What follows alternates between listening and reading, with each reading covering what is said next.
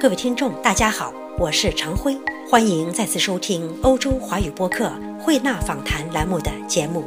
今年九月三日，为了纪念中国人民抗日战争暨世界反法西斯战争胜利七十周年，中国在北京天安门广场举行了大规模的阅兵式。参加九三阅兵式的阵容包括了五十个方阵方队，以及来自五大洲的十多个外军方队和代表队，其中。十个英模部队的方队参阅是这次阅兵的一大亮点。这些英模方队分别是狼牙山武壮士英模方队、平型关大战突击连英模方队、百战大团白刃格斗英雄连英模方队、夜西阳明堡战斗模范连英模方队、雁门关伏击战英雄连英模方队、刘老庄连英模方队、攻坚英雄连英模方队。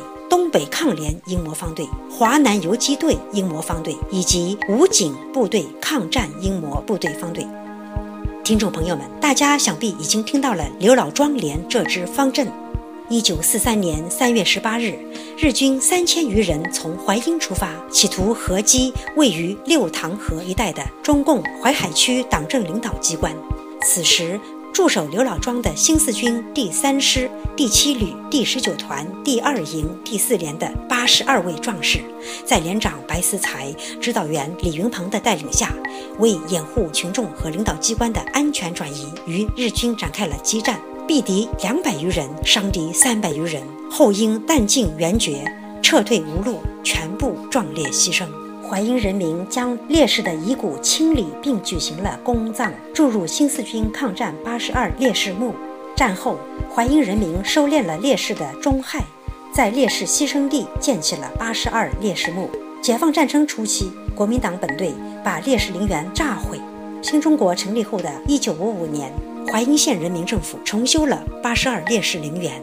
如今半个多世纪过去了，这座烈士陵园的情况如何？来陵园参观和祭扫的人群是否很多？有没有日本人来过？陵园人如何看待当今中日关系？请听欧洲华语播客日前与刘老庄八十二烈士陵园管理处负责人的访谈。石主任、陈主任、小南，大家好，欢迎做客于欧洲华语播客。大家都知道，在九月三号的阅兵式上啊，有一些英雄部队的方阵，其中有一支是刘老庄连。旨在纪念当时抗战时期牺牲的烈士们，特别是刘老庄连，他是旨在纪念抗战时期呢，在华中淮海区刘老庄牺牲的八十二位烈士。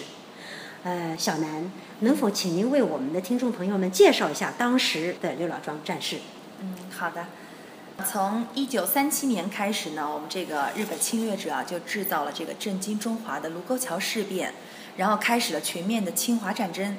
呃，当时由于我们这个苏北抗日根据地啊为全国这个十九块抗日根据地之一，所以当时呢日军就对我进行了一个大规模的扫荡。嗯，在十七日的时候，日军第十七师团驻淮阴三千多人，由连队长川岛的率领，向我这个淮阴县六塘河沿岸一带的淮海抗日根据地啊进行扫荡。呃，当时是四连和六连两个连队在我们这个刘老庄宿营，他经过了两三天高强度的战斗。在这边宿营啊，然后当时是在呃十八日拂晓的时候，我们这个哨兵就发现了敌情，发现了敌情，但是此时呢，我们这个地方党政军领导和老百姓还没有撤退啊，临时发现了这个情况，然后后来连长白思才和指导员李云鹏呢，就向我们这个营首长请示，咱们稍作阻击，先掩护这个地方老百姓和党政军领导先撤退啊，咱们留下来做阻击。他们一开始不知道，我们直接面对的是一千六百多日伪军，有日军伪军。当时是由川岛联队长川岛率领的这个步兵、骑兵、炮兵三个兵种。后来呢，咱们就是发现了，我们面对的是千余日军，决定进入到一条这个交通沟进行抵抗。啊，咱们只有八十二个人，人家千余日军进入到这个交通沟抵抗呢，咱们想最后如果打不过，咱们就可以撤退。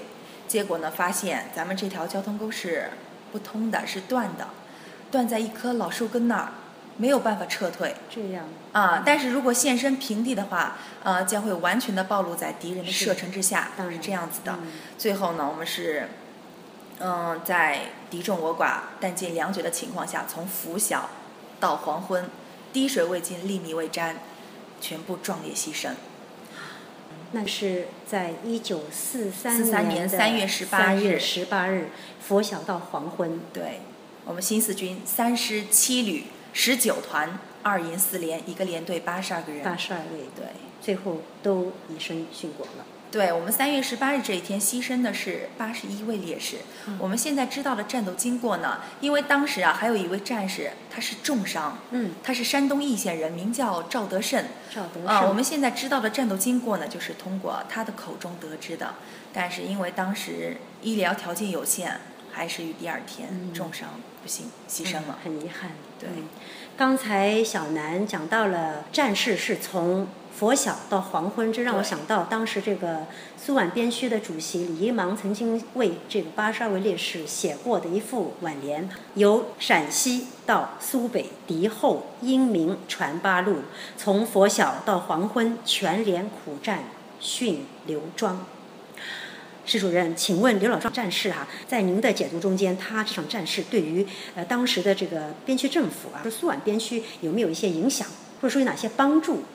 首先呢，我们我纠正一点呢，就是这个当时是叫淮海区党政机关和这个主力部队是驻扎在这个六塘河沿岸。六塘河沿岸呢，就在我们离我们刘老庄之北有个十来公里。嗯。当时呢，这个他是李一萌同志呢，是曾经是苏皖边区政府主席。苏皖边区政府呢，是我国这个抗日战争时期，这个共产党建立了一个比较有名的这个地方民主政权。是国共合作的吗？不是，这边是敌占区。敌占区。对，日军一到淮阴城的时候，江苏省政府主席韩德勤，就国民党的这个这省政府主席，就望风而逃，这边就是全部沦为敌占区。啊，这样。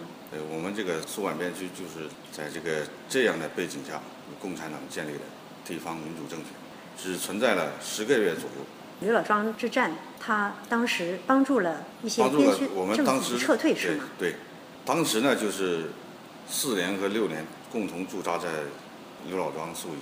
当时的背景呢就是日军集结华中，还有这个苏南、山东，还有安徽的这个日军主力部队，嗯，就是在这苏北扫荡，企图围歼这个新四军的主力。嗯，就是在这样的大背景下，我们新四军主力呢，就是化整为零，以营连为单位，执行这个毛泽东主席的这个游游击战游击战这这种这种方针，嗯给敌人以沉重的打击。我们这个四连呢，前一天是在涟水，呃，经过激战以后，准备撤退到泗阳，哦，这样。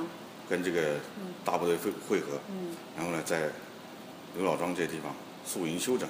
嗯，然后第二天就是遭遇了这个日军的千余人的千余人的主力，嗯然后呢，就是经过请示这个，当时是四连和六连呢是在营首长的带领下，就是在这个刘老庄宿营，然后四连的这个连长白思才报，就是四连首先发现敌情，当时是上的大雾，这个、这个雾很大，雾很大，天气很不好。对，消息也不通。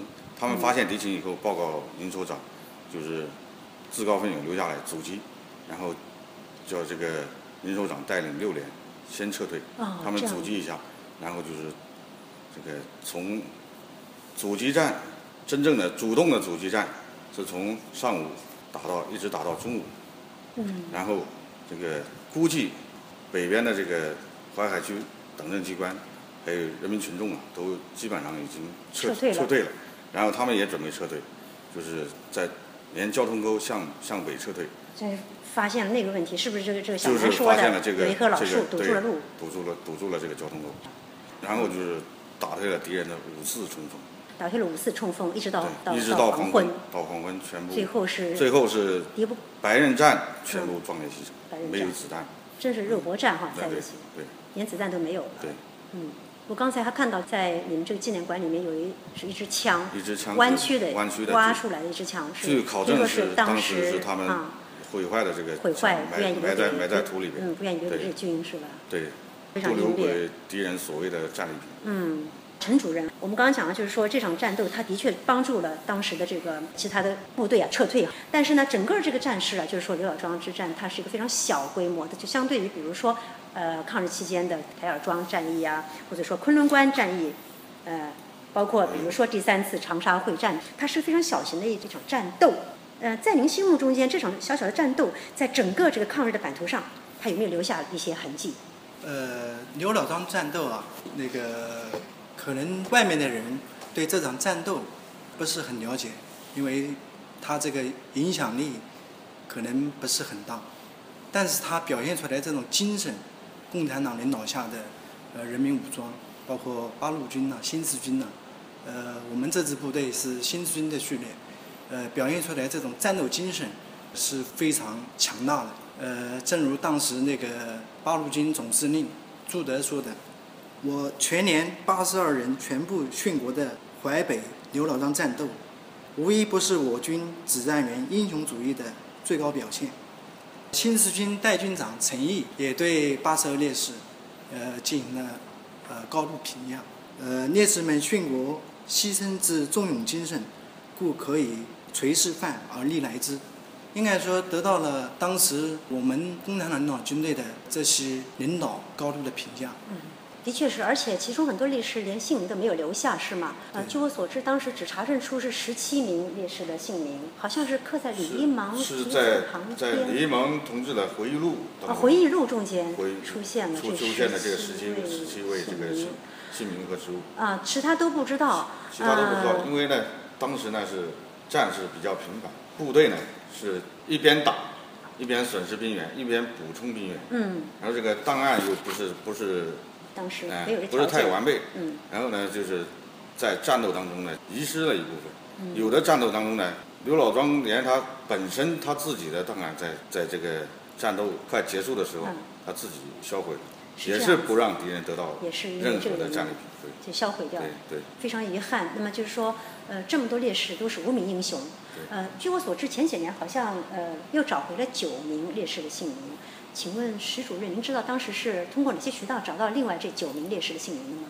当时呢，中共淮安市委，呃，淮安市委宣传部，这个和这个淮安日报社发起一个只为烈士不再无名的这个全国性的这个寻访活动，叫“只为烈士不再无名”的这个寻访活动。嗯就是主要就是寻访八十二烈士当中的成员，就是未发现未知姓名的这些成员。那么当时应该做了很多调研啊，下乡啊，去跟当地居民去聊天，去寻找啊。这些是不是他们都有后裔呢？后来寻找了九名，是不是他们因为有都有一些家人留下来了，还是村民？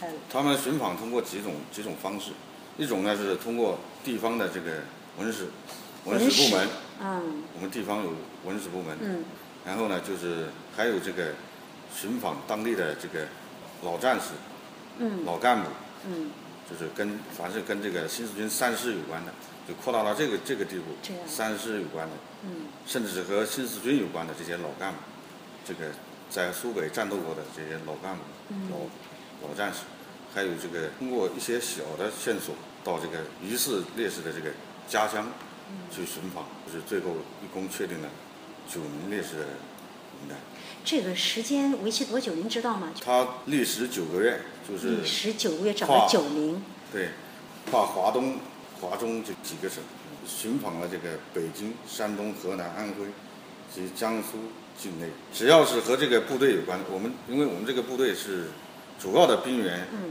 是这个山东、河南一带的，北京刚才您说的有北京、有山东、有河南，河南、安徽，还有安安徽是就是嗯，周边的这个省萧县这个砀山那一带。啊，我们这个三师，因为是从这个叫八路军哎。山东纵队这个这个演变过来的。啊，变成新四军那变成就是支援新四军作战嘛，嗯。就改编成新四军的三师，嗯。这是皖南事变以后的事情，所以士兵都是来自都是都是来自北方的八路军。北，方八路军。对，嗯，主要是在那一带，这样九个月找了九名，还有很多还是无名英雄。对，在你们看来，这些无名英雄以后永远都是无名英雄吗？还是有可能再继续有可做一些寻访有可能有可能，现在我们这个通过努力啊，又有那目前得知的是三十九位，疑似的，是还有疑似的这个，就非常有可能的嗯。是，还有这个十又增加12了位12位十二位，对也就是说啊是非常有可能的。啊因为我们现在也把这个十二位，呃，列在我们这个纪念馆的这个这个烈士名单下方。进一步，太好了。进有待进一步有考证待进一步考证但是很有就是很有可能是的，也是通过我们不断的努力哈。这真是要不断哎努力。据我所知，好像在这个淮安这块地方，除了有这个刘老庄八十二烈士，还有个地方叫大湖庄，也有一一一说叫大湖庄八十二烈士。各位知道相关情况吗？我们也只是听，可能听说过是在原来的这个淮安市楚州区，现在叫淮安区，嗯哼，是叫焦宁镇嘛，是吧？焦宁镇焦陵。嗯，就是我们陵园的陵，焦陵大湖庄地区。哦好的，好的，焦陵大湖庄地区啊哎，那个是当他也是当时也是新，具体是哪个番号我不知道。啊，但也是四三四四年的时候嘛。也也是那时那时候事情，这这啊，它是那个战争呃也是小南来说过。好，他是跟我们一样，也属于第三师，不过我们是七旅，他是八旅，二十四团，一哎零二连。那么也是正好是八十二位烈士嘛。呃，还有一位烈士，呃，后来幸存下来了，呃，名叫刘本成。不过呢，他好像后来在八七年的时候已经去世了，啊，这都是听说的。当时可能也是这个面对的是一个强大的日本的呃，是在四一年的时候，四月二十六日，与驻涟水的第二幺幺师团两百多名日军以及四百多名的伪军激战。这样。呃，战斗一共将近的好像七个多小时，啊、最后跟我们一样也也是寡不敌众，嗯，，对，全部牺牲。不过仅剩刘本成一人幸存。嗯，也是一场非常惨烈的战事。关于这个陵园，我们现在深知这个非常漂亮的，呃，非常具有纪念意义的。呃，刘老庄八十二烈士陵园，我在中间真是非常感动，因为我觉得这个陵园好像已经有几十年历史了，从刚刚开始建园到现在，走过了几十年，相信有很多的扩建或者是改善地方哈。那陈主任能不能请您为我们听众朋友们介绍一下这个烈士陵园？它是到底哪一年设立的？那么它园林中间有哪一些这种纪念性的建筑物、建筑标志？这些年来呢，又主要接待过哪一些团体和个人？呃，应该说我们陵园啊，经过近半个多世纪发展，呃，现在已经形成的，无论是规模还是景区的这个环境，呃，都上了很高的一个层次，呃，给前来瞻仰的游客啊，呃，提供了一个很好的环境。我们陵园啊，呃，始建于一九五五年，我们的陵园管理处是五六年呃成立的。嗯。现在呢，我们占地面积达到四百八十亩。四百八十亩。呃，面积还是近两年扩建的还是比较大的。嗯。呃，形成了呃像烈士墓、呃纪念碑、呃纪念馆，还有那个砥柱、呃壮志亭、主题战壕，呃等一些呃具有那个格局特色的呃建筑物。嗯。呃，每年我们接待的游客现在也大幅的增加。呃我们现在的呃知名度啊、美誉度啊，呃都呃有一定的提升。嗯。呃，现在的游客来的比较多。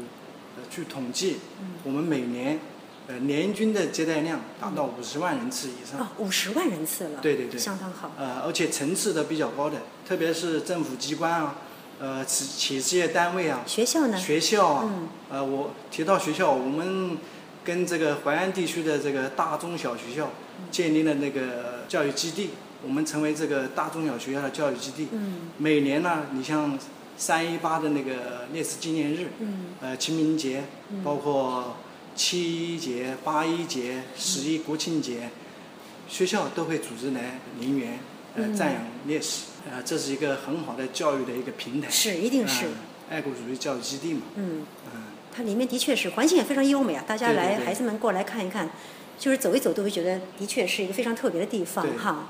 嗯呃，近几年呢，我们呃陵园啊，呃，特别是零九年以来，改扩建以来，我们的面积大幅度的增加，我们的呃配套设施也那个有序跟进。我们呢，先后被评为呃全国红色旅游经典景区，呃全国呃四 A 级景区，旅游景区。啊，你现在是四 A 级呃了，，去年嘛，呃，今年一月份，今年一月份，今年二零一月份，一五年一月份。二零一五年一月份，国家级的国防教育示范基地。刚才我看了一下，就是纪念馆里面啊，它呃有很多图片啊、呃文字啊、呃还有一些实物或者遗物来传达当时的一些信息。可是我觉得真正的原件似乎是很少的留下来东西。嗯、那么我觉得这是很遗憾的一件事情哈。呃，我小南我很想知道，就是这些年来是不是也有一些这些烈士的家属和后裔，他们过来去祭拜他们自己的家人，他们那当时的烈士。呃，当时，嗯，指导员李云鹏的妹妹李爱云就会经常来我们这个烈士陵园内祭扫烈士。那么他和李云鹏是同父异母的兄妹。呃，据说当时哥哥李云鹏牺牲的时候，妹妹李爱云还没有出生。呃，他这个名字也是有寓意的，爱云爱云就是敬爱云鹏之意。啊，这啊样，他的父亲起的。嗯呃，那么李爱云经常会听到自己的父亲讲述这个哥哥李云鹏的英雄事迹，十分崇敬他自己的哥哥，因此呢，他不是徐州沛县人嘛，嗯然后就是主动要求下乡插队，从六九年的时候过来，要求到我们这个刘老庄下乡插队，来替哥哥守灵。嗯，那么从那个时候开始就一直在我们这个淮阴刘老庄。嗯，在他呃工作期间啊，有回去读书的机会，有去清华大学读书的机会，嗯没有去。据说当时让给了我们看守陵园的一名工作人员的孩子。嗯呃，事后呢，当时家乡徐州啊，招他回市区工作，他也没有回去，一直留在刘老庄，就是为哥哥守灵这么几十年。对。到现在，对，他今年来过了吗？来过了，他每年都会过来。嗯。像每年三月十八日、清明节等重大节日都会来我们陵园祭扫烈士，包括今天上午。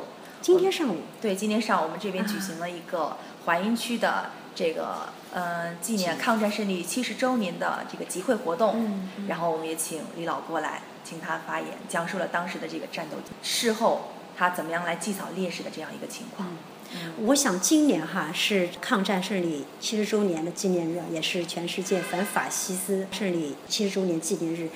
在这个时刻，呃，你们的陵园有没有组织一些纪念性的活动呢？沈主任，呃，今年是抗日战争胜利七十周年，嗯，应该说对于我们中国来说是一个大喜事，是，呃，绝对是一个大喜事。它是近代以来我们呃中华民族啊抗击外来入侵的第一次完全胜利，可以这么说。呃，作为陵园，呃，八十二烈士也是在这场抗日战争当中呃牺牲的，而且是整个连建制的牺牲掉，这个是在我军的呃抗战史上面也是不多见的。呃，我们陵园呢，为了这一次那个抗战胜利七十周年，也举行了一系列的活动。呃，主要有呢，那个南京军区，呃，老战士，太棒了！全部都是将军，少将以上的南京军区的老将军们，老将军们，其中有五位，他曾经是参加过抗日战争的，就是跟呃日军战斗过的老战士，五个，后来也呃成长为将军的。嗯，呃呃写了一些字画，呃无偿捐给我们陵园。呃，另外我们呃淮安市呃收藏家协会副秘书长吴斌先生给我们陵园捐赠了十六件呃抗战文物。嗯。画报里面啊有一个就是当时日军呐、呃进入我们淮阴城的呃这么一个画面。啊，这非常珍贵呀、对，还有还有一些日本的日本军的一些军功章啊，就像我们那个啊军功章，嗯，呃，还有一些还有伪满时，哦。还有伪满时期的这个军票和银行支票，还有土地证，都是这伪满这时期的。些非常具有纪念意义，这都是实证啊，太棒了。证明那个那个日军确确实实给我们国家造成呃那么大的伤害啊、那么多的伤亡，刚才三千五百万人，三千五百万人，死亡，嗯。这个数字是非常大的，是。占了整个世界反法西斯就是牺牲的这个人数的将近百分之四十。另外就是今天上午，我们淮阴区呃在我们八十二烈士陵园呃举行的那个纪念抗战胜利七十周年集会活动，今天上啊，集会活动，啊，我们区来宾都包括哪些呢？区里面的四道班子领导，嗯。呃，区责机关的主要负责人，还有各乡镇的主要负责人，还有一些抗战呃老战士，呃英烈代代表，就像刚才小兰说的李爱云女士，啊今天在我们集会上面也代表呃英烈代表那个发言，发言嗯、啊讲得非常好，整个集会活动非常圆满，嗯呃，也代表了我们淮阴区对抗战胜利七十周年呃一种在思想上，在人的这种精神层面一种洗礼。好，石主任啊，这么多年来，这个陵园来过一批一批的游客，呃，参观者、团队呀、个人啊，请问有没有过日本人来访？没有，整个就没有，一个都没有。嗯，施主任，您怎么看待目前的中日关系？我认为中日关系不光是历史的仇恨，还有这个现实的意义。我们现在现实的这个中日关系呢，是日本人的这个亡我之心不死。现在的中国这个周边环境也不是太，主要是以这个美日为首的这个西方这个敌对势力对中国进行包围渗透。嗯，呃，我们国内呢，这个可以说是汉奸横行。目前吗？对，嗯我说的有点危言耸听，但是这个呢，但是确实是实情。嗯对，就是不光在这个国际上和周边对中国进行包围堵，嗯在这个国内呢也进行渗透。所以说呢，现在的中日关系不单单是中日关系，嗯，而且是是中国和这个美日为首的这个西方反华势力呃之之间的博弈。之间的博弈。嗯，对。那么您怎么看待咱们今年的阅兵式？今年的阅兵式呢，个人认为是，一方面是展示中国军事力量的强大和这个人民的团结。嗯呃，我们这次阅兵式，我们是邀请了五十一个国呃国家呃元首，其中包括日本，包括还有美国总统、日本的首相，我们都邀请了，但是两位都拒绝了。呃，这个在某种程度上来讲，一个中美关系现在是两个大新型，现在讲的叫新型大国关系。嗯美国不希望中国崛起，甚至取代它。日本呢，它自始至终对中国，它就有一种叫，就刚才施主任说的“亡我之之心不死。死啊”他可能是鉴于他的岛国啊，日本是个岛国嘛，岛国心理，他们的民族有一种就是狭隘的那种心理，我个人理解啊。另外一个，日本现在的右翼势力又在死灰复燃，究其原因呢，美国是有责任的，因为在二战结束之后，应该是开罗宣言嘛，嗯，日本的这个天皇制度并没有取缔掉。没有。日本天皇是非常厉害的，这个国家它就是精神。呃，把天皇视为一种神，非常崇拜。特别是二战期间的那个天皇是裕仁天皇，他是对中国是想侵略中国，就发动了呃侵华战争。他当时可能不仅是想侵略中国了，呃整个有有几个对东亚对，共荣嘛慢慢的，整个亚洲都想吃掉。甚至还嗯不止亚洲。对，嗯，所以这个天皇制度啊，当时二战结束之后没有被消除掉，留下了后患。而且美国一直借日本，一直借日本这个平台来遏制中国，以及苏联前苏联，在美国培植了新的政府，租用他们的军事基地以及其他的一些军事活动，非常猖獗，呃，非常嚣张。也就是说，今年的这个阅兵式还是展示国力、呃展示我们国家形象的一个很好的机会，是吧？啊，正如我们外交部发言人说的，我们搞这次阅兵呢，不是秀肌肉，我们是要唤醒人们对二战的这种觉醒。我们毕竟死伤了那么多人，是受害者。是现在日本他感觉是受害者，他战败国，这样是就从这种伦理上面已经颠倒了。所以要给他个机会，让他去嗯，去反省清自己。对，但是现在的日本，我们感觉是没有彻底的反省。八月十四号还是十五号，日本首相安倍晋三发表战后七十周年讲话，呃，很委婉的表示了对战争的一种遗憾，但是并没有从内心，呃，对我们中国乃至亚洲，呃，受殖民的这些国家及人民进行道歉。包括日本天皇后来也是发表了呃讲话，也没有彻底的对这段历史进行的反省。的确，这是。非常让我们遗憾的一件事情。我生活在欧洲，欧盟很多国家，比如说德国，呃对德国我是很敬佩的对，默克尔，他前一次去日本就说，为什么你们不能承认一下呢？也就是说，从欧洲人角度来看，日本也是不太能够理解他们的。对，呃，我们也希望在今后的日子里面，他们能够去面对自己的现实，过去的现实。那这样子的话，才能够真正做到中日友好，对吧？对我非常感谢各位，感谢施主任、陈主任和小南。嗯、我们这次访谈让我感到了二战时期我们这里刘老庄发生的事情没有被大家遗忘，以后还会更好的让大家记住。谢谢各位，谢谢你们接受欧洲华语播客的访谈，谢谢谢谢谢谢